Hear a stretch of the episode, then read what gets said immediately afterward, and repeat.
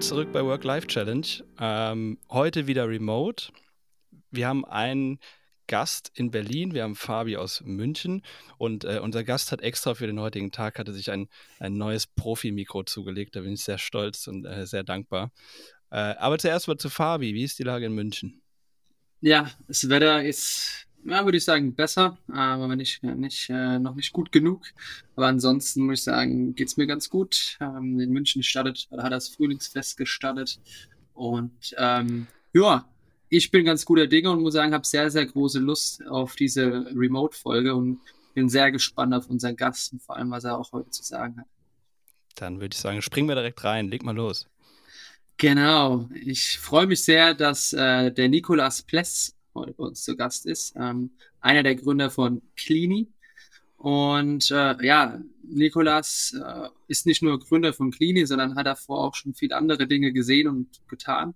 Ähm, er ist auch, glaube ich, der erste wirkliche Ingenieur, der bei uns jetzt hier im Podcast ist. Denn äh, so wie ich das richtig entnommen habe, ist er Ingenieur für industrielles Engineering und Chemistry and Process Engineering. Jetzt denkt man, ah, okay, äh, dieser Endlich Abschluss... mal jemand, der was kann. Auch. Ja, genau, der wirklich auch Ahnung hat von dem, was er sagt. Äh, durch nach diversen ja, Stationen bei Power Ventures oder bei ähm, der Happy Baby Company über Porsche den Weg hin zu Clini. Und ähm, wenn ich, glaube ich, einen Satz, den ich gefunden habe, schreibst du, glaube ich, auch über dich selber, Nico, ist, dass das Ausmaß an Einwegplastik während deiner Zeit in China dir vor Augen geführt hat, dass es ein massives Plastikproblem gibt. Und ich glaube, äh, das ist doch eine gute Überleitung für dich und um dich hier willkommen zu heißen. Also freut uns, dass du da bist, Nico. Vielen Dank für die Einladung euch beiden und äh, für, die, für die lieben Worte zum Start. Natürlich mit dem in, äh, echten Ingenieur. Ähm, hört man gerne, hört man gerne, war ja nie irgendwie tätig in dem Bereich, dementsprechend äh, verdränge ich das immer selber so ein bisschen. Ähm, bezüglich der, der Einwegplastikvermüllung in China, ähm, ja, ich glaube, das ist für jeden nachvollziehbar dass äh, da einfach noch ein ganz anderer gesellschaftlicher Bezug auch zum Thema Plastik herrscht. Ja? Also das Ausmaß kennt ja jeder von den Stränden aus Südostasien. Äh, das sind die Bilder, die man immer sieht. Ähm, in China ist es nicht anders. Bevor wir jetzt weiter tiefer ins Thema einsteigen, wir pflegen bei ja, Work-Life-Challenge einen guten Ton und zwar geht es uns auch immer erstmal ums Gemüt unseres Gastes. Deswegen auch die all allseits bekannte Einstiegsfrage. Wie hoch ist denn gerade ein Stresslevel, Nico? Von der Skala von 1 bis 10, wie würdest du dich denn gerade selber einschätzen? Also mein Stresslevel ist, da wir in entspannter Runde hier sprechen, äh, 5 von 10 ganz normal, weder oder deutlich höher als sonst, noch niedriger. Kommt natürlich ein bisschen darauf an, was ihr mir noch für Fragen stellt. Ach, das ist, das ist sehr entspannt bei uns, äh, glaube ich. Ich habe noch keinen Wein gesehen oder keine Wein gesehen bei uns. Nee, ab und zu mal schwitzen, aber noch nicht Wein. Oh wie. ja, leg doch mal los. Erzähl mal ein bisschen was äh, zu Clini. Ähm, wann habt ihr gestartet? Wie ging es los? Die Inspiration haben wir ja jetzt schon mal, haben wir jetzt schon mal mitbekommen. Ähm, wie ging es los nach deiner, ich nehme an, nach deiner China-Reise? Ja, genau. Ähm, sehr gerne. Ich bin aus China wieder gekommen und habe mich mit meinem Mitgründer Janis zusammengetan und äh, haben im Dezember 2019 äh, damals noch Ecotab gegründet, ähm, sind dann im Vorverkauf Anfang 2020 gestartet und dann ging ja auch direkt die Corona-Pandemie los. Äh, das war optimales Timing ähm, für die Gründung eines Startups. Ähm, war eine sehr challenging Time mit allen Höhen und Tiefen. Ja, Im Laufe des Jahres dann auch nochmal ein Renaming gemacht, äh, als wir unser Produktportfolio erweitert haben und jetzt mit Cleany ähm, am Markt für nachhaltige Waschputz- und Reinigungsmittel und alle dazugehörigen Accessoires. Was waren denn die, die größten Challenges, die zum Start Corona mit sich gebracht haben? Weil ich glaube, ihr seid die Ersten, die halt genau zum Start äh, der Pandemie gegründet haben, die wir hier im Podcast haben. Ja, ich glaube, ähm, dass das äh, naheliegendste Thema ähm, ist die Connection zwischen Vorverkauf und dann Corona-Pandemie und der dadurch entstehenden Unsicherheit im, im äh, Allgemeinen und im Markt. Ähm, wir hatten wirklich alles von, von, von Produktionsausfällen zu Werksschließungen ähm, und einfach natürlich hohen Delays, die natürlich in einem Vorverkauf nochmal stärker ins Gewicht schlagen als jetzt in einem, in einem Running Business. Ähm, das hat sich dann auch sehr schnell gelegt, äh, ging dann aber auch direkt weiter. Also Thema Mitarbeiter, Onboarding, die ersten Kollegen, mit denen wir zusammengearbeitet haben, die haben wir die ersten Monate nicht einmal in Person getroffen. Und das ist natürlich äh, für so ein junges Unternehmen, was auch viel von Kultur und Co. lebt, äh, erstmal eine Herausforderung. Ja, Stichwort Kultur. Wie habt ihr das, wie habt ihr es gemacht? Weil ich bin ehrlich, ich bin immer noch dran am Knabbern, äh, das Remote alles so zu übermitteln, wie wir es früher äh, vor Ort gemacht haben. Hast du da irgendwelche äh, Tricks auf Lager gehabt oder hat es überhaupt gar nicht funktioniert am Anfang? Ja, also ich glaube, die Bewertung jetzt vom ganz, ganz vom Anfang ist immer ein bisschen schwierig, weil es war äh, Startup-Phase, da ist natürlich einiges äh, drunter und drüber gegangen. Ähm, prinzipiell glaube ich, dass es sehr, sehr gut zum Zeitgeist passt und auch sehr gut funktionieren kann, aber letztlich ist es halt auch nicht für jede Firma das richtige Modell. Ja, es gibt sicherlich Geschäftsmodelle, wo es notwendig ist, viel remote zu arbeiten, äh, aber auch notwendig ist, viel vor Ort zu arbeiten. Und ich glaube, in unserer Unternehmensgröße, in unserer Unternehmensphase ähm, ist es schon möglich, viel Remote zu machen. Und Thema Talent ist da natürlich auch einfach ähm, mega wichtig. Ne? Also seit, seit wir das auf Remote umgestellt haben, kriegen wir echt sehr, sehr starke Bewerbungen, aber halt auch von Leuten, die äh, im Ausland arbeiten, die in anderen Zeitzonen arbeiten, ähm, die jetzt nicht unbedingt in Berlin, München oder Hamburg sitzen, sondern äh, auch, auch gerne mal äh, auf einem Land. Und das ist äh, natürlich äh, für einen Talentpool extrem wichtig zurück zu deiner Frage, äh, Thema Kultur. Ich glaube, da hat noch niemand so eine perfekte Antwort für. Äh, wir auch noch nicht. Äh, es ist auf jeden Fall eine Herausforderung, da die Kultur zu halten. Ähm, weil ich sag mal, der, der klassische Kaffeetratsch plus äh, Feierabendbier und äh, Donnerstagspizza geht natürlich äh, in der Form nicht. Und oder ist sehr gezwungen was mich persönlich jetzt nochmal interessiert, tatsächlich ist so ein bisschen nochmal kurz die Zeit vor Klini. Also wir haben es ja kurz eingangs äh, beleuchtet, du kommst ja wirklich als ja, äh, Ingenieur daher, ähm, hast aber danach eigentlich so diesen typischen ja, Justus-Weg eingeschlagen, ne? also sage ich mal, Praktikant bei Power Ventures, danach im Operations bei Happy Baby und danach bei Porsche im Consulting. Äh, was hatte ich denn dazu gebracht, einerseits erstmal, sage ich mal, deinen studierten Weg zu verlassen und andererseits wieder dazu gebracht, sagen wir wieder, den, den Weg zurückzufinden? Ähm, also prinzipiell ähm, ist natürlich das Thema Ingenieur, wenn man es ganz genau nimmt, bin ich Wirtschaftsingenieur mit der Vertiefungsrichtung Chemie und Verfahrenstechnik. Also die, ähm, und da ist es natürlich gar nicht so abwegig, auch in, in Wirtschaftsunternehmen mit reinzugehen. Mhm prinzipiell vom, vom, vom, vom Werdegang ähm, über ein Praktikum, äh, über zwei, drei Ecken die Gründer von Happy Baby Company kennengelernt.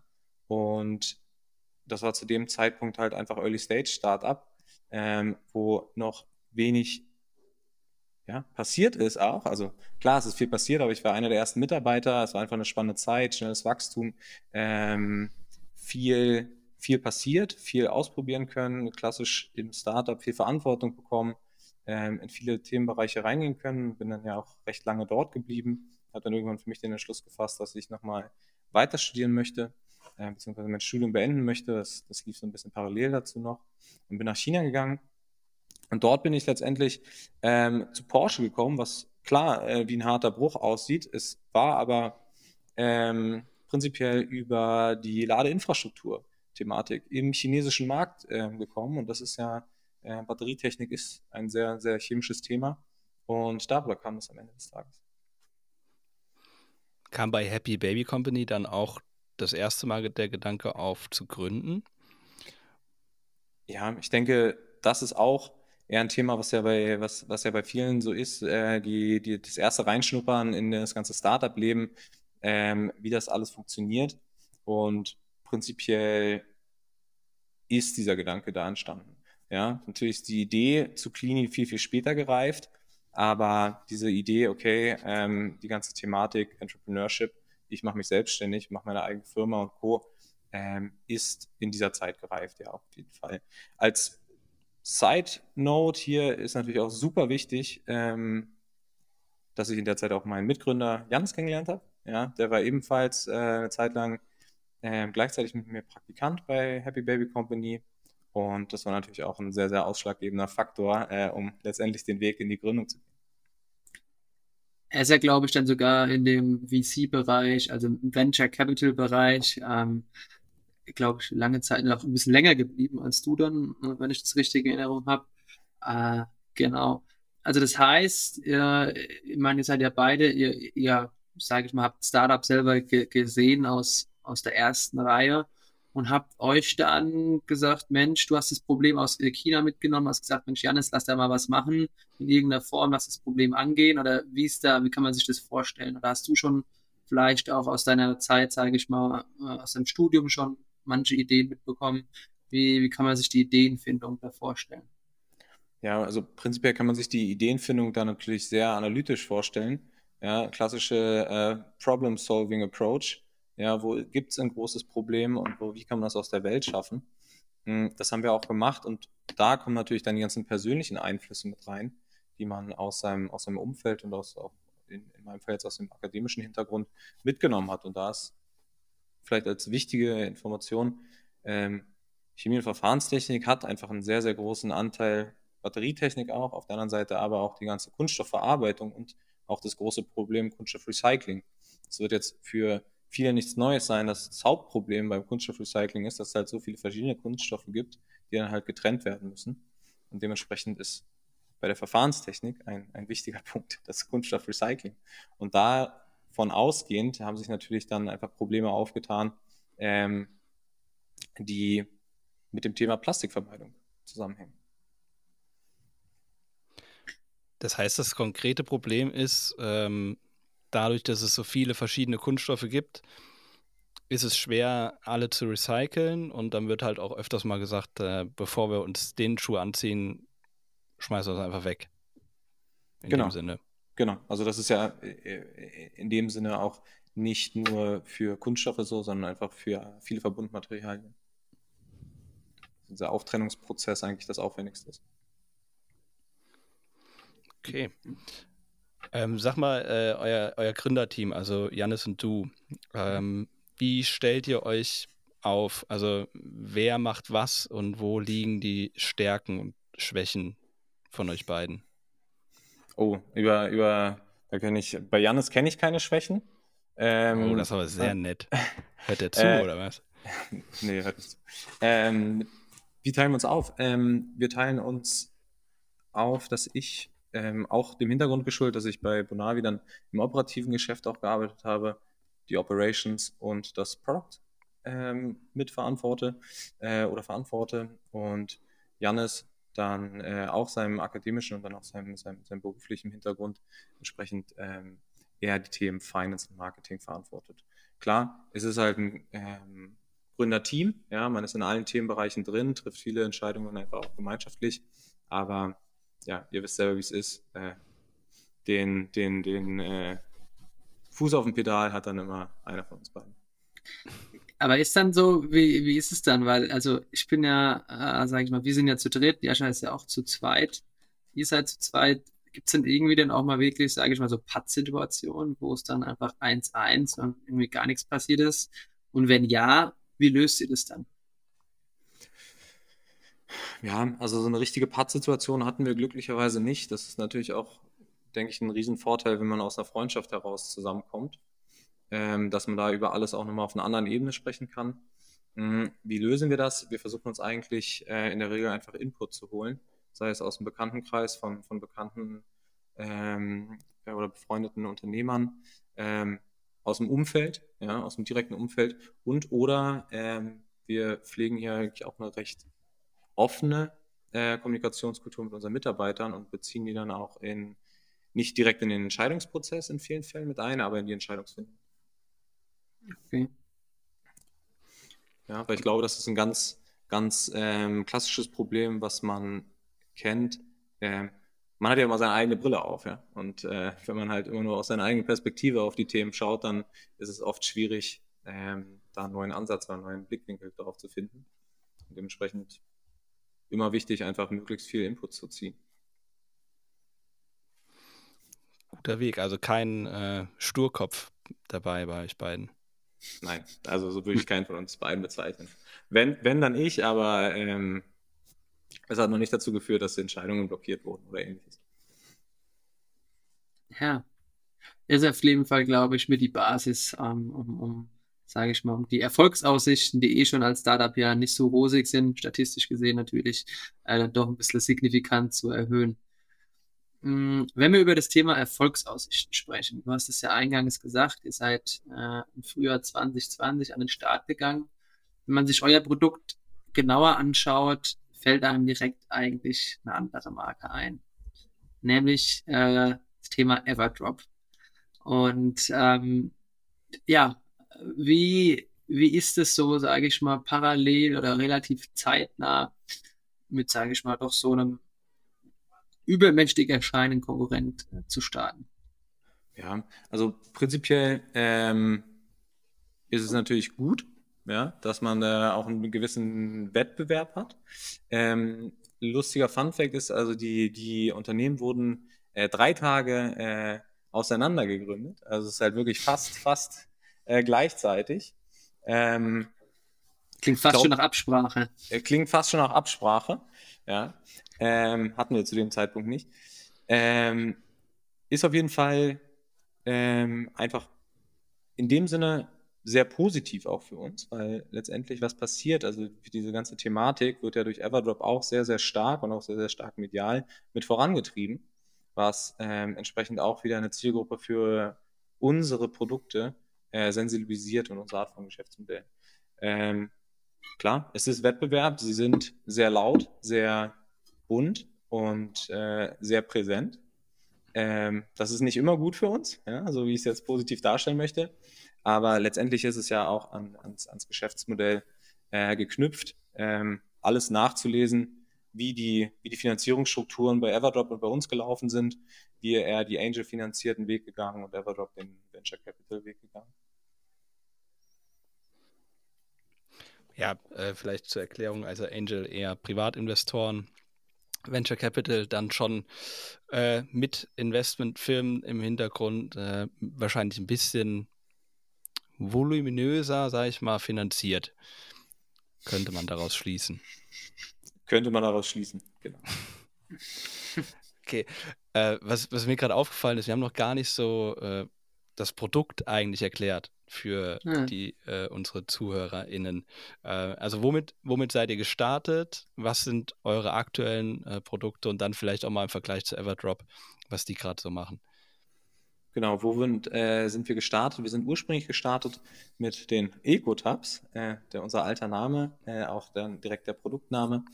Ähm, das waren am Ende Brausetabletten für Reinigungsmittel. Man hat sie genommen, man hat sie in eine äh, eigene oder in eine von unseren Flaschen getan. Man hat sie mit 500 Milliliter Wasser aufgefüllt, kurz gewartet, bis sie sich aufgelöst haben und dann konnte man quasi einen vollwertigen Reiniger, ein vollwertiges Reinigungsmittel ganz ohne die Verschwendung von einer gesamten Plastikflasche ähm, zu Hause mit dem eigenen Leitungswasser herstellen.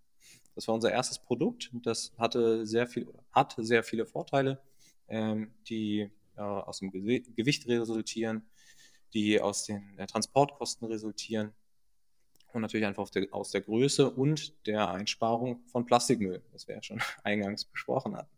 Und ähm, darauf aufbauend äh, haben wir uns die weiteren Themen, die halt rund um das um Reinigung im Haushalt stattfinden, angesehen, ähm, haben dann weitergemacht mit ähm, Waschmittel, mit äh, Spülmaschinentabs und alle immer mit einem Twist, dass sie halt eben genau das Plastik, was man in herkömmlichen Produkten findet, ähm, mit herauslassen. Ja, beim Waschmittel ist es halt die Plastik- oder Aluminium-Innenbeschichtung der Verpackungen. Ähm, bei den Spülmaschinen-Tabs kennt, glaube ich, auch jeder. Die Tabs sind entweder einzeln verpackt äh, oder in einer, in, einer, in einer, auflösbaren Plastikfolie, äh, in einem PVA-Beutelchen. Und das sind sie bei uns nicht. Sind komplett ohne Folie, ohne Plastik-Innenbeschichtung oder Außenbeschichtung.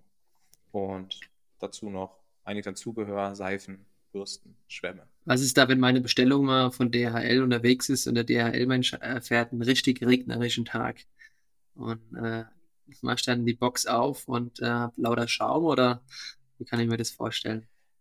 Hm, ehrlicherweise, das muss ein spannender Fall. Muss ich auf jeden Fall nochmal nachschauen, ob wir das jemals hatten. Ist mir nicht zu Ohren gekommen. Und ich bin mir ziemlich sicher, dass das auf jeden Fall im, im Slack-Channel ähm, groß, äh, groß ausgeschlachtet worden wäre. Mhm. Nein, den Fall haben wir zum Glück nicht. Also es ist eine, ähm, die Produkte sind natürlich trotzdem durch eine, durch eine Umverpackung geschützt. Das ist halt einfach auf Kartonbasis. Ja, das kann natürlich mal feucht werden, aber es kommt jetzt nicht dazu, dass es anfängt zu schäumen oder das ganze Produkt ausläuft oder das ganze Paket hinüber ist. Ja. Klar, ähm, wir alle kennen DHL und DPD und wie sie alle heißen, äh, dass da mal vielleicht auch ein Paket etwas äh, ruppiger ähm, durch den Transporter fliegt. Äh, ja, dann, dann kannst du Kann ich nur bestätigen. Kommen und dann, ja, und dann äh, wird das natürlich einfach geschaut, wie dann im Einzelfall dann umgegangen wird. Aber Kann komplett durch Nest habe ich auch noch nicht erlebt, muss ich, muss ich gestehen. Nee, nee, nee. Also ich habe selber schon früher bei DHL mal Pakete ausgefahren, eine Zeit lang. Es gibt schon sehr regnerische Tage. Manchmal ja, läuft gut, das liegt dann viel. vielleicht an der Qualität des äh, Boten. Ach, Hätte ich jetzt auch mal eingeworfen. Lassen. Also wenn die Pakete da so nass werden bei dir, ja, vielleicht die Tür offen gelassen oder so. Ja. Hm. Aber äh, nochmal zu, zu diesen selbstauflösenden ähm, Plastikummantelungen, nenne ich das mal. Mhm. Äh, war mir gar nicht so bewusst, wie viel, also wie, was bleibt denn übrig davon? Also wie viel Schaden richtet das faktisch an? Also prinzipiell, es ist ein Stoff, der nur dazu dient, den Tab zu verpacken für, die, für mehr Convenience in der Handhabung. Ne? Das ist also PVA ist in der Regel, das ist Polyvinylalkohol, ja, der löst sich halt auf und verbleibt dann aber auch im Abwasser. So. Und der wird zu einem gewissen Teil auch dann natürlich rausgefiltert, ähm, aber halt auch nicht komplett. Und da ist halt die Frage, warum braucht man das, wenn es halt äh, auch ohne geht? Weil er hat für die Reinigungsleistung keinerlei Funktion. Hm. Jetzt stelle ich einfach mal, ich äh, nehme das im Fabi vorweg. Äh, wo produziert ihr denn? Das ist eigentlich eine typische Fabian Hörst-Frage.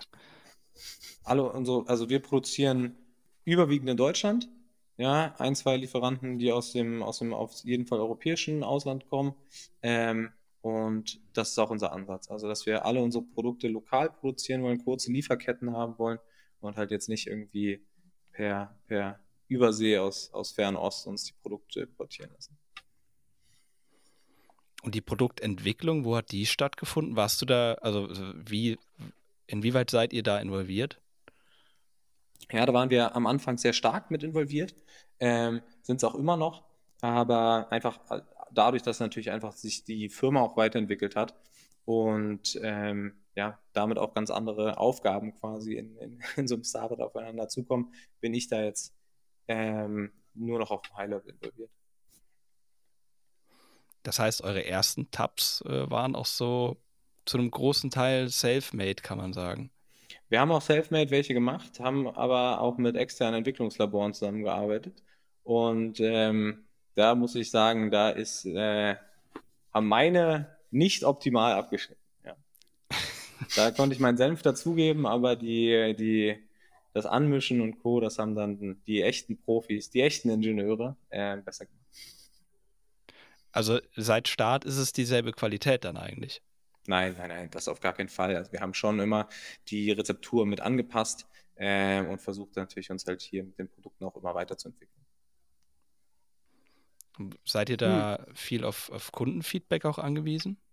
Ja, ähm, gut, dass du es fragst. Äh, klassisch, klassischer D2C-Ansatz, ähm, mit dem Kunden viel zu kommunizieren, ist natürlich hier das A und O. Und ähm, vor allem bei der Produktentwicklung und Weiterentwicklung ist es natürlich äh, ein sehr, sehr spannender, spannendes Themenfeld, da viel Input mit aufzunehmen und dann in die eigene Roadmap mit einzubauen. Ich muss nämlich sagen, ich war von der äh, Reinigungskraft meiner ersten, äh, ich habe es waren Everdrops. Äh, war ich, war ich nicht. Jascha, du stürzt dich nicht in Beliebtheit. Bereits im Vorgespräch kann man hier mal kurz Zwischenzeilen sagen, hat der Jascha sich nicht beliebt gemacht in dieser Runde. Aber erzähl mir mal was anderes. Warum denn? Ja, indem du einfach scheinbar nicht äh, die, die Unternehmen deiner Gäste oder deines, deines oh. Mitgastgebers unterstützt. Ja. Ja, mental bin ich immer bei euch. Bin gespannt, Ab was jetzt erstmal als Feedback kommt. Ja, vielleicht ist ja. ja, also es ist ja auch so, ich wollte ja sagen, dass mich äh, die Everdrops nicht äh, überzeugt haben. Also äh, das war aber auch vor ein paar Jahren so, äh, hat sich wahrscheinlich auch ein bisschen was getan. Aber ähm, da waren wir, muss ich dazu sagen, äh, waren, waren nicht ganz überzeugt davon. Ja, also ich kann da nur sagen, Everdrop wird sich auch sicherlich äh, um die Rezepturentwicklung gekümmert haben und da sich weiterentwickelt haben. Ähm, prinzipiell kann ich da nur den Ball an dich zurückgeben. Äh, wir haben ja auch eine Kooperation gemacht, das wirst du ja nicht gemacht haben, weil du von unserer Reinigungsleistung äh, nicht überzeugt warst. Nee, nee. Nee, nee, ich warte auch noch auf Sample. Das wollte ich jetzt äh, so noch anbringen. Ach, neue Samples, okay, okay, kriegst du. nee. Ähm, ja, also, äh, worauf ich hinaus wollte, wahrscheinlich habt ihr dann ja auch weniger. Ich gehe mal davon aus, dass es weniger aggressiv ist, einfach. Also, ich denke, man muss schon so ein bisschen Abstriche machen, was so die Chemiekeuligkeit, nenne ich es jetzt einfach mal, angeht. Meinst du die Reinigungsleistung? Genau, also so die klassischen äh, Brev Power Reiniger oder sowas ähm, ist dann schon nochmal aggressiver, gehe ich mal von aus, oder? Was die Rezeptur angeht. Ja, das kann man auf jeden Fall sagen. Also ich werde jetzt keine Markennamen natürlich nennen, die nicht vorher von euch genannt wurden. Ähm, aber prinzipiell ist dem so. Ja, also das Produkt ist darauf ausgelegt, möglichst nachhaltig zu sein, aber trotzdem natürlich die Reinigungsleistung zu erzielen, die für eine Haushaltsreinigung notwendig ist. Und wenn du jetzt das vergleichst mit, mit einem wirklichen, äh, mit, mit einem Chlorreiniger oder wirklich einem Renovierungsreiniger, ähm, da können wir natürlich nicht mithalten. Wir sind ein Haushaltsreiniger, der für den, für den alltäglichen Gebrauch oder bei manchen ist es ja auch nicht der alltägliche Gebrauch, sondern eher so der monatliche oder äh, zweimonatliche Gebrauch, ähm, ausgelegt ist, die Wohnung, ähm, den Haushalt entsprechend sauber zu halten. Und dass es da Marken gibt, die sich deutlich aggressiver vermarkten, ähm, aber hinten raus vielleicht weniger äh, Rücksicht nehmen auf die Inhaltsstoffe und die Nachhaltigkeit des Produkts, das, das ist auch auf jeden Fall klar. Gibt es beim Thema Nachhaltigkeit für euch persönlich noch äh, Challenges, woran ihr arbeitet? Also ich gehe davon aus, dass ihr in die Richtung optimiert. Ähm, Gibt es da noch ein Potenzial bei euch? Ja, also ich glaube, ich glaube, für jede Firma weltweit gibt es noch äh, genug Potenzial am Thema Nachhaltigkeit zu arbeiten. Ähm, für uns ist die, ja, die, die, klassischen Themen, also Inhaltsstoffe besser und nachhaltiger machen, Verpackungsmaterial besser und nachhaltiger machen. Ähm, die ganze Company insgesamt nachhaltiger aufzustellen. Also das, das ist immer so ein großes Überthema, Thema Nachhaltigkeit. Wir müssen jetzt einen Punkt rauspicken und könnten über den ja schon eine Stunde reden. Ähm, prinzipiell versuchen wir es an allen, in, an allen Ecken und Enden. Ja, und wenn man es jetzt in, in einer Nutshell sieht, ähm, viele Themen schließen sich bei uns einfach direkt aus, weil sie nicht nachhaltig sind. Wie zum Beispiel? Ja, also wie zum Beispiel manche Art von Produkten, ja, ähm, die man jetzt einfach so in der Form nicht launchen könnte, weil sie halt einfach nicht nachhaltig umsetzbar sind. Welche denn? Ja, also da gibt es viele, viele Reinigungsprodukte, die halt beispielsweise in, in, ähm, in, ja, ich kann das nicht sagen, ohne Markennamen zu nennen. Da habt ihr mich jetzt in eine Bredouille gebracht. Also es, das ist unser Job. Ja, also prinzipiell, worum geht's? Äh, beispielsweise ähm, ihr kennt Toilettensteine. Ja, was hat ein Toilettenstein äh, als, als Sinn und Zweck, die Toilette sauber zu halten? Wie funktioniert der? Funktioniert, dass du halt quasi Chemikalien in äh, auch in ähnliche Tabform presst und dann in einem Einweg-Plastiknetz in die Toilette hängst. So. Dass mhm. dieses nicht recycelt wird oder irgendeinen äh, End-of-Life-Zyklus hat, außer verbrannt zu werden, äh, ist, glaube ich, naheliegend. Ein solches mhm. Produkt werden wir dementsprechend nicht in der Form zumindest auf dem Markt.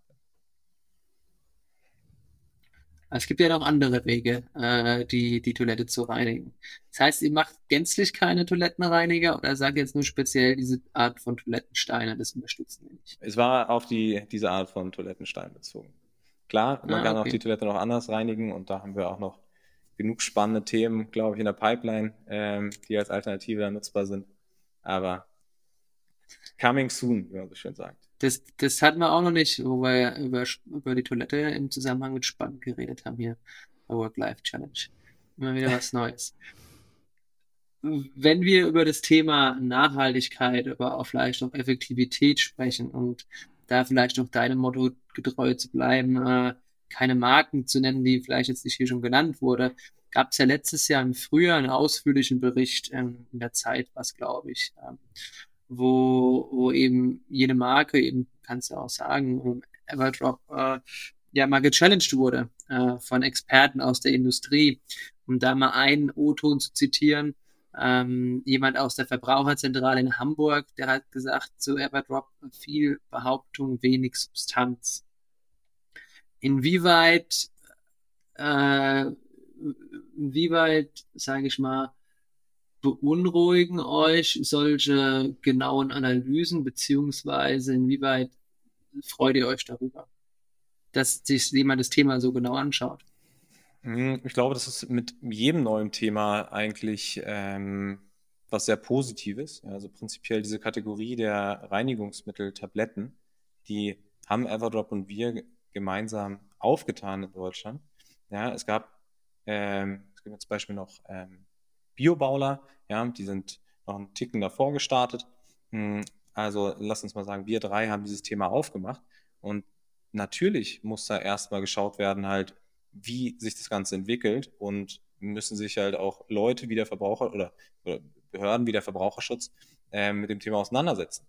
So und prinzipiell, ob uns der Artikel jetzt gefreut hat oder gestört, wir haben ihn gesehen, wir haben ihn zur Kenntnis genommen, haben geschaut, ob irgendwas davon uns auf uns zutrifft und haben genauestens analysiert, ob dem so ist und, und dann ist natürlich so? versucht, alles zu verbessern, was so? im glücklichen Fall, in diesem glücklichen Fall nicht so war.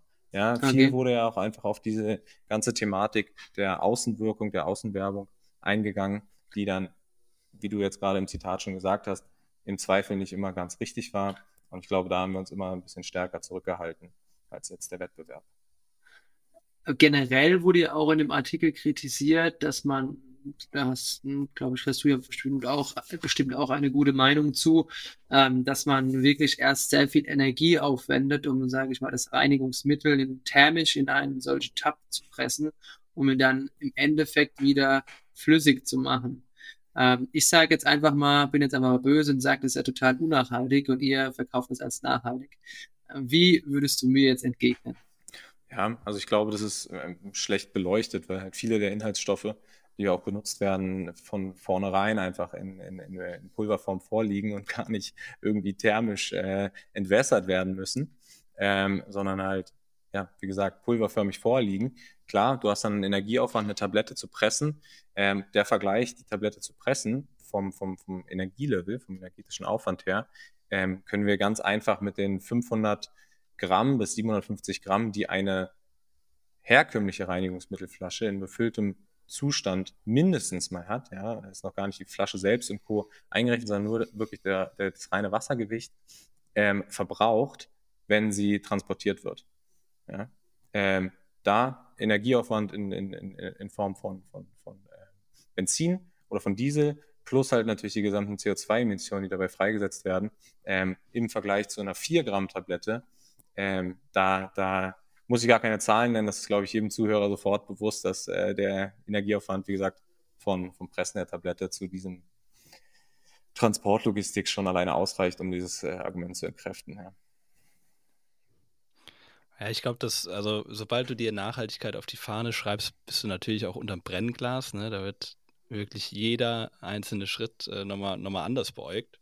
Was ja auch, glaube ich, ganz gut ist, äh, dass das alles gechallenged wird es ist auf jeden Fall gut, dass es gechallenged wird. Also es soll ja auch nicht so sein, dass auf jeden Fall dieses Thema Nachhaltigkeit einfach ein Lifestyle-Slogan wird für, für Brands, um, um damit Werbung zu machen. Ja. Aber was du auch gesagt hast, äh, Thema Brennglas ist auf jeden Fall gegeben. Ihr, ihr kennt das ja beide selber. Ähm, jeder Schritt wird doppelt und dreifach begutachtet. Ähm, wir sehen das ein bisschen sportlicher, also intern sowie auch extern. Ähm, wir versuchen alle die Welt irgendwie einen Ticken besser zu machen als die bestehenden Lösungen. Und da ist einfach jeder Schritt vorwärts einfach schon einen Schritt weiter, als vorher gegangen wurde. Ja? Also, ich meine, man kennt es in einer persönlichen, äh, äh, im, im, im, privaten Umfeld. Ja? Äh, Thema Ernährung, äh, Thema Reisen äh, und Co. Also diese ganzen Hot Topics, die halt viele auch im Freundes- und Bekanntenkreis umtreiben. Ja, wenn man anfängt halt sich weniger Fleisch zu essen, ähm, ist das schon der erste Schritt. Man muss nicht von jeden Tag Burger auf vegan umsteigen, damit man auf einmal nachhaltig das ist ein erlebt, sondern es ist halt Punkt. alles immer ein Progress. Ja? Man muss nicht sagen, hey, ich sage jetzt die, die, den, den Junggesellenabschied nach Mallorca ab ähm, äh, und, und, und, und fahre nur noch Fahrrad, ja. Äh, oder die, die Hochzeit von den Eltern oder also I don't know, es gibt natürlich immer, man muss jetzt nicht mehr zum Urlaub nach Mallorca fliegen und da irgendwie Freitag hin und Samstag zurück und einen Tag Ballermann. Aber ich glaube, solange man halt sich des Progresses bewusst ist, der hinter dem ganzen Thema Nachhaltigkeit steht und es auch mit einer gewissen Konsequenz einfach umsetzt, ähm, ist schon dem Ganzen sehr, sehr, sehr geholfen. Ich sage immer, es ist eine Reise, auf der sich jeder befindet und manche steigen früher zu, manche steigen später zu, beziehungsweise starten diese dann später. Ich Ja, finde, es ist also aber auch immer- schöner es gesagt ist, als ich. Ja, der, der, das äh, hat er ja auch äh, lange ge geprobt. äh, das hat er, sagt er nicht zum ersten Mal hier. Aber Das dachte ich ich- ja. ich finde die Betrachtungsweise da echt, äh, teilweise ist halt oft so schwarz-weiß, ne? Also wenn du dann sagst, ich esse weniger Fleisch, nur noch einmal die Woche, dann kriegst du halt an den Kopf geworfen, warum äh, ernährst du dich nicht komplett vegan, du Trottel. Äh, aber an sich wäre es ja gut, wenn das jetzt jeder machen würde, dann äh, wäre ja schon, wäre es ja schon um einiges besser, als es gerade ist. Ja, und die Entwicklung ist so auf jeden Fall da. Und, würde. und die Entwicklung ist auf jeden Fall da und halt auch positiv zu bewerten. Ja, also ich glaube, wir, wir schweifen jetzt von Klini zwar ab, ja, aber jeder dieses private Umfeld. Ähm, die Entwicklung ist da und das ist halt der, der, richt- die richtige Richtung. Aber um, Um- trotzdem nochmal das Brennglas drauf zu halten, Ja. wäre es nicht theoretisch dann, also so wie ich es verstanden habe, besser, wenn ihr äh, euer Produkt in Pulverform ausliefern würdet? Mm, nein, wieso? Also du meinst, Wegen- weil man diesen energetischen Aufwand nicht hat, den Genau, Tab zu genau, pressen. genau. Ähm, ist ein Argument auf jeden Fall. Man hat einen Energieaufwand von, von ja, I don't know, äh, einen sehr geringen äh, Energieaufwand für das Tabpressen, hat auf der anderen Seite halt wieder einen äh, Streuverlust, wenn die Leute die Tütchen aufreißen und halt Pulver daneben geht und das halt einfach ungenutzt ins Waschbecken laufen lassen, weil sie die Flas- Flasche danach ab, ähm, ähm, abwaschen und natürlich jetzt nicht, ich sag mal, mit dem Löffel nochmal nach, nach, nachjustieren. Ähm, also ich glaube, das ist dann ohne die zu nahe zu treten wollen, ein bisschen Haarspalterei. Äh, wir bewegen uns in so einem, in so einem, in so einem effizienten, in so einer effizienten Thematik schon, sparen da so viel CO2 und Plastik, dass der kleine Energieaufwand noch okay ist. Ich glaube, es macht es einfach auch weniger sexy, ehrlich gesagt. Also es ist auch so ein Gewohnheitsding, weil du bist diese, diese Form gewohnt. Äh, Denke ich mir auch oft bei, bei ähm, veganen Essensalternativen. Die heißen ja auch nicht äh, Schnitzel oder so, weil sie Schnitzel sein wollen, sondern einfach, weil die Leute Schnitzel besser verstehen. Ja. Und ich glaube, da ist es auch so ein bisschen Gewöhnungsding wahrscheinlich. Also ich glaube, ich fände es auf jeden Fall persönlich weniger sexy, wenn es halt Pulver wäre, was ich selbst so schippen müsste. Hm, ja, ist mir eine Dosierungsfrage. Hm. Ich würde ganz gern, äh, weil der äh, Nico hat es vorhin schon gerade eben gesagt, also Thema Entwicklung. Ich würde euch beide nur mal kurz an die Hand nehmen und wieder zurück zu Clini gehen. Ähm, Thema nämlich Entwicklung Clini. Ähm, du hast ja vorhin gerade eben selber gesagt, ihr seid ein D2C-Brand, ähm, als D2C-Brand klassisch. Einer der wichtigsten Verkaufs- bzw. Marketingkanäle ist Social Media. So für alle da draußen, die es vielleicht noch nicht so auf dem Schirm hatten, es gab letztes Jahr im Herbst 2021 oder im Spätsommer ein iOS-Update, also die Betriebssoftware von Apple, die es, sage ich mal, jetzt signifikant schwerer gemacht hat, äh, für alle Unternehmen ihre, ja, sage ich mal, Marketing-Performance äh, auf Social Media oder generell zu tracken. Viele Brands, die ich kenne, auch wir selber, haben immer noch Schwierigkeiten oder leiden drunter so ein bisschen äh, ja, unter diesen Veränderungen. Jetzt sage ich mal, sind wir keine D2C-Brand ähm, in der Hinsicht. Inwieweit hat es eure Entwicklung ja gestört oder inwieweit äh, musstet ihr was ändern aufgrund der neuen, aufgrund des neuen Updates? Ja, also ich glaube, wie du jetzt gerade schon gesagt hast, äh, auch alle in deinem Bekanntenkreis äh, haben darunter zu kämpfen gehabt. Äh, es war bei uns nicht anders. Es hatte auf jeden Fall Auswirkungen, keine positiven. Ja, und Welche Auswirkungen denn? merke Also- schon, wir, wir, wir, wir, wir gehen da heute mal ein bisschen mehr dran. Ja, also äh, sehr gerne. Also was ist als erstes passiert? Klar, man hat halt, ähm, man hat halt die Attribution äh, ist verloren gegangen. Man wusste nicht mehr ganz genau, okay, wo kommen jetzt die Kunden her? Das musste man challengen. Das funktioniert jetzt wieder ein bisschen besser, kann ich gleich darauf eingehen.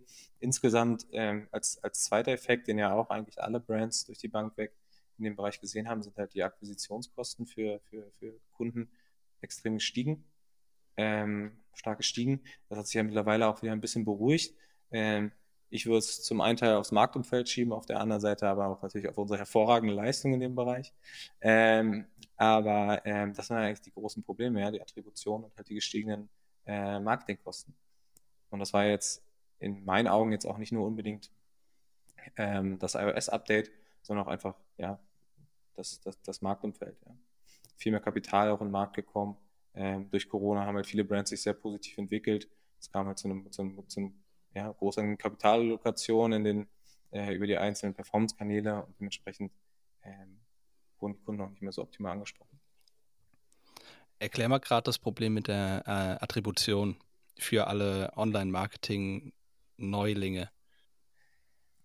Ähm, also, äh, Thema Attribution durch das iOS-Update. Ähm, das kennen in Deutschland sicherlich alle. Ähm, seit letztem Jahr im, ähm, seit letztem Jahr mit dem neuesten, also mit dem iOS 14 Update, ja, äh, ist es halt so, dass du auf deinem Handy, wenn du eine neue App runterlädst, äh, immer diesen, diese Push-Benachrichtigung bekommst, ähm, Werbung erlauben oder Werbetracking erlauben oder Werbetracking ablehnen. Ähm, das ist in Deutschland leider so, dass äh, der, der Deutsche sehr vorsichtig ist und immer auf Ablehnen klickt.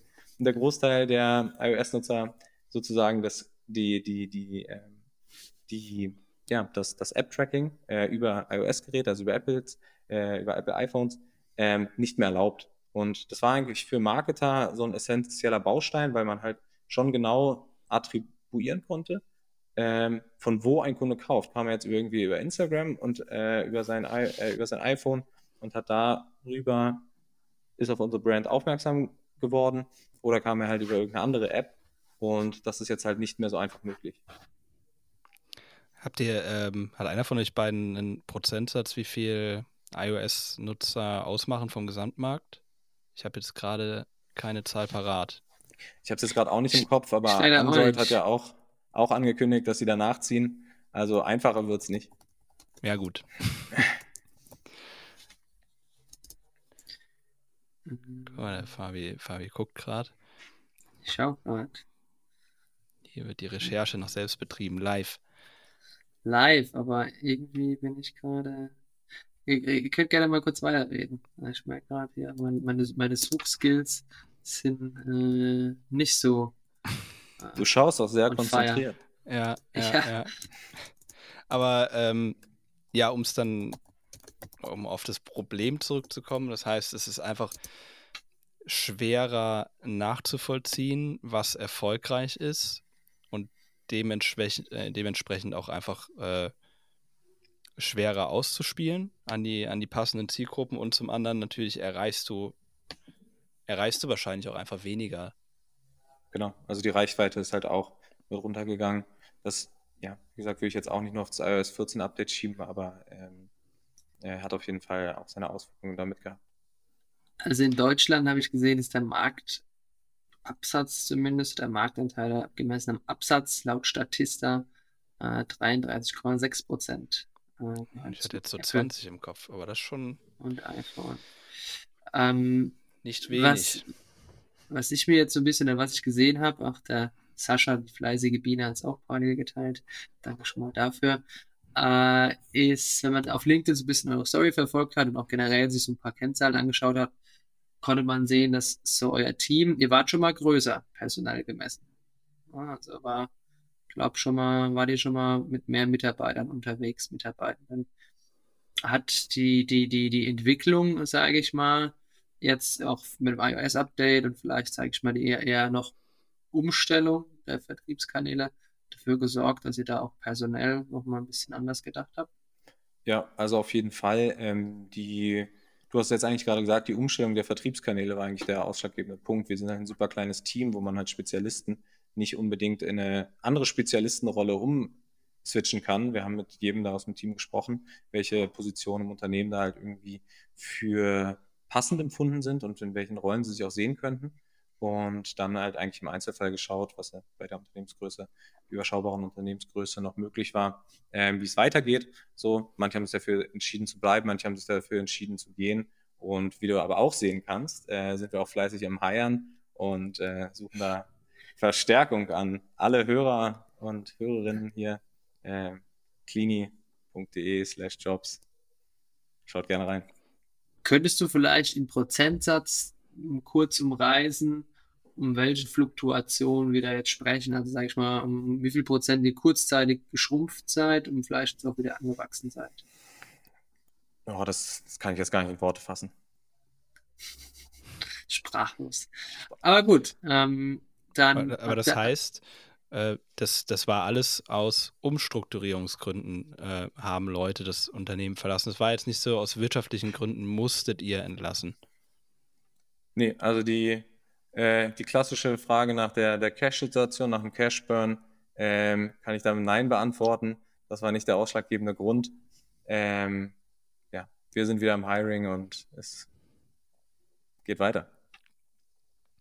Aber du hast eben auch schon gesagt, äh, weil Android äh, angekündigt hat, nachzuziehen, was ähm, Datenschutz angeht an der Stelle. Ähm, was ist denn euer Ansatz, euch weniger abhängig zu machen von ja, äh, Social Media Ads sind es ja dann hauptsächlich?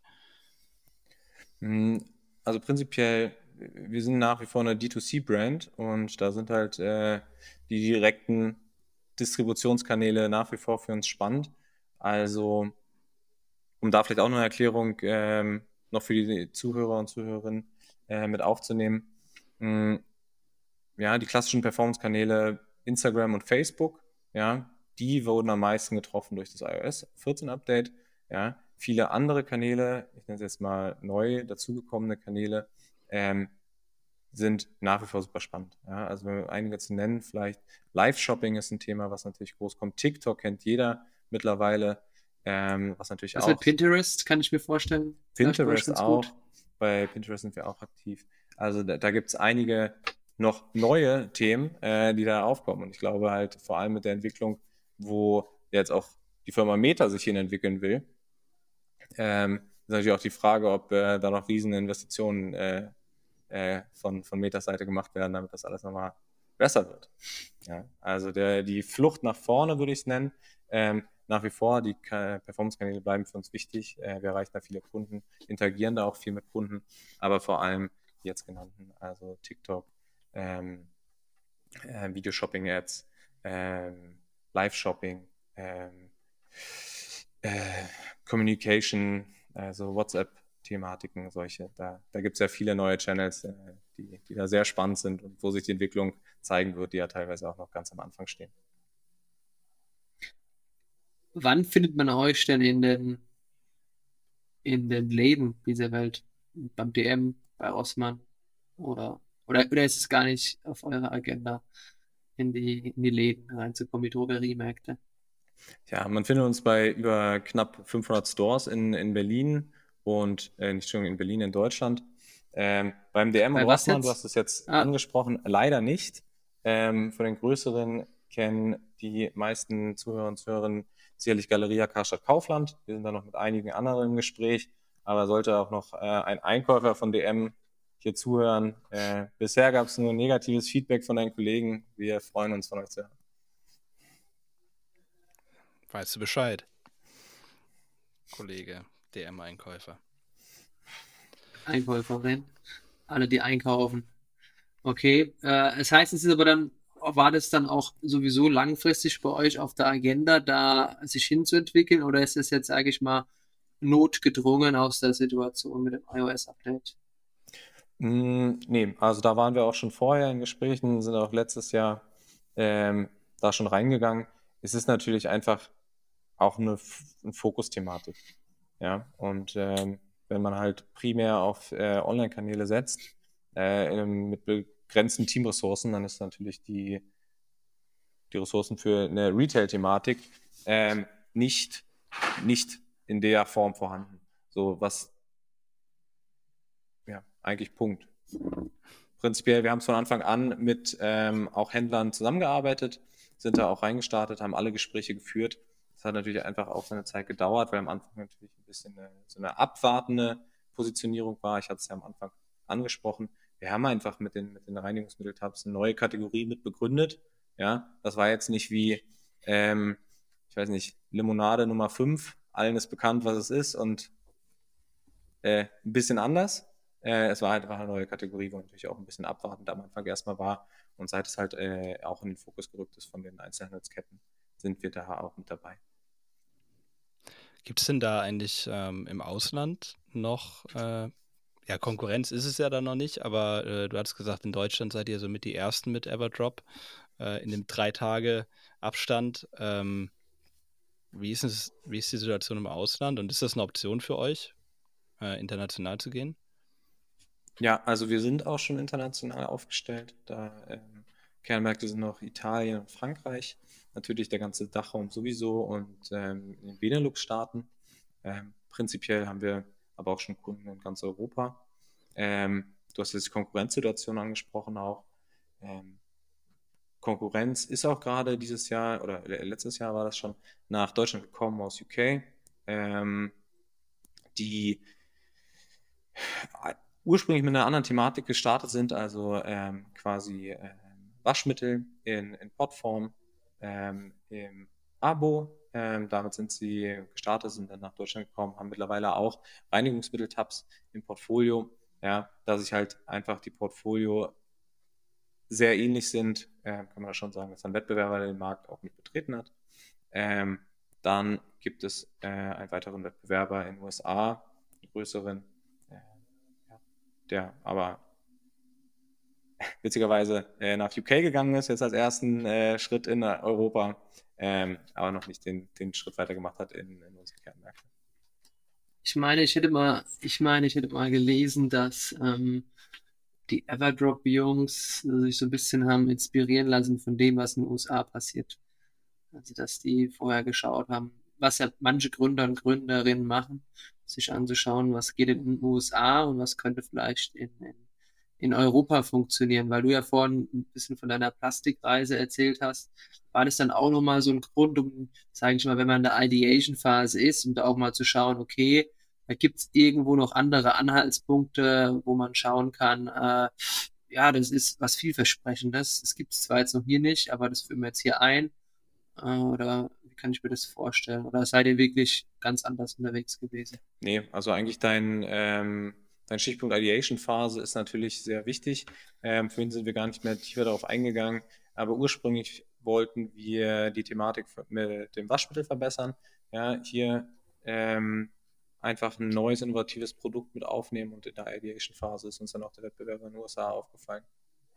Wo wir gesehen haben, alles klar, hey, hier kann man noch einen sehr guten Ansatz noch deutlich besser machen. Ja, zu dem Zeitpunkt war es ähm, so, dass da noch viele Inhaltsstoffe drin waren, die ja teilweise in Deutschland gar nicht erlaubt sind. Äh, also äh, auch noch nicht den Nachhaltigkeitsgedanken, sage ich mal, zu Ende gedacht. Äh, um es in deinen Worten zu sagen, ja, sind den Zug ein bisschen später aufges aufgesprungen und äh, haben, glaube ich, nochmal die eine oder andere Verbesserung vorgenommen, bevor wir live gegangen sind. Zum Portfolio noch ganz kurz. Wie viel ähm, was macht denn gerade der, der Tab aus von, von eurem Umsatz? Das wird wahrscheinlich noch der Großteil sein, oder? Ihr habt ja ein paar andere Produkte noch drumherum an den Start ähm, gebracht. Nein, ist gar nicht so. Also prinzipiell orientiert sich der Umsatzsplit eigentlich im, im, Groben nach den, nach den Marktgrößen auch, die man generell für die einzelnen Kategorien mhm. hat. Ähm, es hat sich sehr stark angeglichen, also Waschmittel, ähm, Spülmaschinentabs und Reinigungsmitteltabs ähm, sind natürlich nach wie vor die drei Hauptkategorien. Ja, die ganzen Accessoires und Seifen und ähnliche Thematiken sind halt runtergeordnet, aber ähm, es ist in keinster Weise so, dass die Reinigungsbildtabs noch den Hauptteil des Umsatzes ausmachen. Ähm, prinzipiell ist es ja auch nicht so, dass wir halt jetzt nur noch die Reinigungsbildtabs haben, sondern wir sehen uns ja auch eher als ja, nachhaltigen äh, One-Stop-Shop für ähm, die gesamte Haushaltsreinigung. Jetzt hätte ich tatsächlich noch so ein bisschen so eine Frage, ähm, auch so zum Thema auch visionärisch gedacht. Ähm, du hast es eingangs gesagt, ihr seid äh, ja, finanziert durch Privatinvestoren, also durch Business Angels. Ähm, und so wie ich jetzt, oder wie du auch gesagt hast, habt ihr auch jetzt, sage ich mal, de facto kein Cash-Problem an für sich. Äh, ist denn, steht denn bei euch auf der Agenda, äh, das Ganze nochmal ein bisschen größer und noch selbstbewusster anzugehen oder wollt ihr in dem aktuellen Modus operandi weiterverfahren? Ich glaube, das Thema selbstbewusster werden äh, kann man, kann man immer aufnehmen. Äh, ist dann, glaube ich, einfach dem, dem Marktumfeld immer getrieben und den Opportunitäten, die man zu dem Zeitpunkt hat. Ist es jetzt unbedingt notwendig, selbstbewusster aufzutreten? Ähm, ich denke nicht. Ich glaube, wir sind, wir sind trotzdem sehr selbstbewusst und äh, gehen die Sache gut an. Mhm. Du spielst natürlich, äh, um es in klaren Worten äh, auszudrücken, auf äh, eine weitere Finanzierungsrunde an und oder auch den weiteren VC-Weg. Ähm, wir erklären ja heute recht viel. Ähm, und das ist äh, sicherlich eine Option, ja, aber sind aktuell nicht äh, aktiv im Fundraising. Also, äh, liebe InvestorInnen, äh, müsst ihr euch noch gedulden. Kann man ja auch kurz sagen. Aber wie gesagt, das ist ja auch so ein bisschen der Erklär-Podcast. Also wir nehmen ja auch unsere Zuhörerinnen auf die Reise mit. Das ist, glaube ich, heute so ein bisschen der rote Faden. Vielleicht so die, die Reise mit äh, Nico durch äh, Lila Startup Wonderland. Ja, letzte Frage dazu noch. Dann äh, machen wir mal den, den Schwung zum Privaten, würde ich sagen.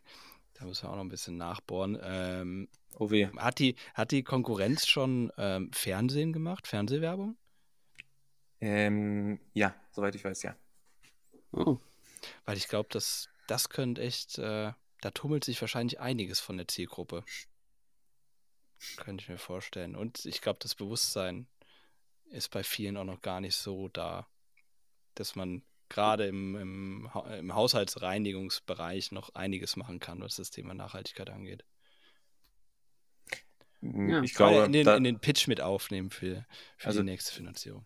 Du meinst, ja, äh, ich war gerade nur ein bisschen verwirrt, weil du erst Einleitung gemacht hast mit einer privaten Frage und dann äh, äh, Achso, nee, der kommt wieder nach. Das kommt. TV rübergeswitcht bist, ja. Nee. Ähm, ja, sicherlich so. Also ich glaube, viele Menschen in Deutschland entwickeln sich gerade erst in Richtung Nachhaltigkeit. Ähm, trotzdem sind wir halt in meinen Augen halt auch schon hier sehr, sehr weit vorne. Und die Leute haben das Thema, glaube ich, schon gut auf der Agenda. Klar, äh, eine größere Zielgruppe, eine bessere Zielgruppe zu erreichen, äh, ist, ist immer der Fokus. Äh, ob das jetzt genau TV ist in unserem Segment, ähm, glaube da mit dem Blick auf die Uhr bräuchten wir jetzt noch mal eine halbe Stunde. Aber ähm, wir haben es uns auf jeden Fall auch schon ein, zwei Mal angeguckt. Sprechen wir beim nächsten Mal durch, vielleicht dann äh, auch mit dem nötigen Kleingeld dafür. Auch also, ähm, wir machen den, den angedrohten Schwung ins Private. Ähm, was ist denn, weil wir, wir haben ja, haben ja immer alle das gleiche Problem mit dem Stress und dies und das. Bei dir sind es jetzt entspannte fünf. Äh, das ist ganz gut. Äh, was ist denn dein privater Ausgleich? Äh, die entspannten fünf, ähm, gut, die, da äh, im Privaten äh, in Verbindung mit der Firma ist natürlich ähm, nicht immer eine fünf gewesen. Das war dann eher äh, auf Anschlag zehn äh, lange Zeiten und eher in der Range. Ähm, prinzipiell kann ich da gar, gar, gar keine Antwort geben, die wahrscheinlich schon hier tausendmal gehört habt. Also Thematik Sport, mal rauskommen, sich mit anderen Leuten austauschen, die nicht in der eigenen Bubble sind ähm, mit der Freundin wegfahren, mit der Freundin Zeit verbringen, äh, mit der Familie Zeit verbringen, äh, die Thematiken und dann einfach mal sagen, okay, jetzt ist auch mal eine Ruhepause. Ähm, jetzt ist es nicht 24-7 nur die Firma, ähm, um auch mal auf andere Gedanken zu kommen und auch einfach, und das haben wir auch heute schon mal besprochen, eine andere Perspektive auf die ganzen Themen zu bekommen. Ja, da muss jetzt gar nicht mehr unbedingt was gesagt werden oder Input gegeben werden, aktiv von den, von den, jetzt mal ähm, Zeit Vertreibspartnern, ja, aber man kommt ja selber dann einfach und kriegt ein bisschen Abstand und äh, kommt da manchmal auch selber auf ganz gute Ideen. Schönes ja, sage ich mal, um, um, um, um diesen, um diesen, um diese, sage ich mal, was, was jeder hört vielleicht, um ein bisschen aufzupäppeln. Was war denn das Außergewöhnlichste, was du gemacht hast, um abzuschalten? Das Außergewöhnlichste, was ich gemacht habe, um abzuschalten? Boah, das, äh, da fällt mir jetzt gar nicht so akut ein. Ich würde Also- auch mal die Frage in Frage stellen, weil abschalten, das wird jetzt halt kein äh, ähm, Achterbahnfahrt sein, ne? Also es Ja, wird nicht was, so was, wild. Ja, einfach mal, also, keine Ahnung. Ich habe äh, Also ich genieße auch gerne mal die Ruhe mit dem Buch am See, äh, ohne mit jemandem zu sprechen und mich auszutauschen.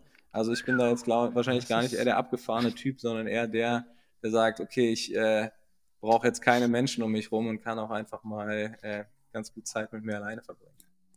Ich meine, außergewöhnlich definiert jeder anders. Und wie gesagt, es ist eher ungewöhnlich, also passt es. Lass ich so gelten. Nehmen wir mit. Perfekt, Glück gehabt. Ja, schon, ja, Kann, kannst du wieder durchatmen. Ja, jetzt habe ich nochmal äh, angefangen zu schwitzen bei der Frage. doch noch. Letztes Buch, das du gelesen hast? Äh, Empfehlenswertes Buch? Äh, The Talent Twist von Töst und ähm, noch einem Co-Autor. Oder Höchst, ich weiß nicht genau.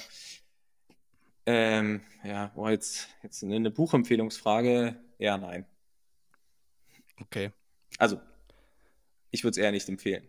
Klingt aber auch äh, nach einem Sachbuch, richtig? Nee, ist kein Sachbuch, ist ein, ist ein, ist ein Roman. Hm, okay. Also bist du dann eher so Romantyp. Durch die Bank weg. Also, Romane, Sachbücher, äh, was gerade so da ist. Hm. Okay. Äh, ich überlege gerade noch. Also gibt es keinen, gibt's keinen Buch, keinen konkreten Buchtipp? Alles äh, irgendwas, was du mitgeben kannst? Ich glaube, da bin ich wirklich überfragt. Also ich bin bei so Empfehlungen immer sehr schwierig, weil jeder so seinen eigenen Stil hat. Und äh, jetzt, ich gucke jetzt nämlich gerade im Raum um, aber wenn ich die ganzen äh, Buchtipps hier in meinem Büro äh, vorlese, dann äh, nimmt mich hier keiner mehr ernst. Das letzte Buch, was dich so richtig begeistert hat. Also äh, vielleicht da, um alle nochmal abzuholen, ich lese wirklich sehr viel äh, und dementsprechend sind da auch eine sehr hohe Fluktuation an Büchern. Ähm, äh, und sehr hoch meine ich so, wenn ich mal einen Tag Zeit habe, dann geht da auch ein Buch durch. Okay. Also das ist ein sehr schneller Lesestil, würde ich sagen. Und das, welches Buch hast du denn zuletzt in einem Tag durchgelesen? Das muss dich Äh, ja scheinbar sehr begeistert haben. Das war ähm, Totenstille von, Oh.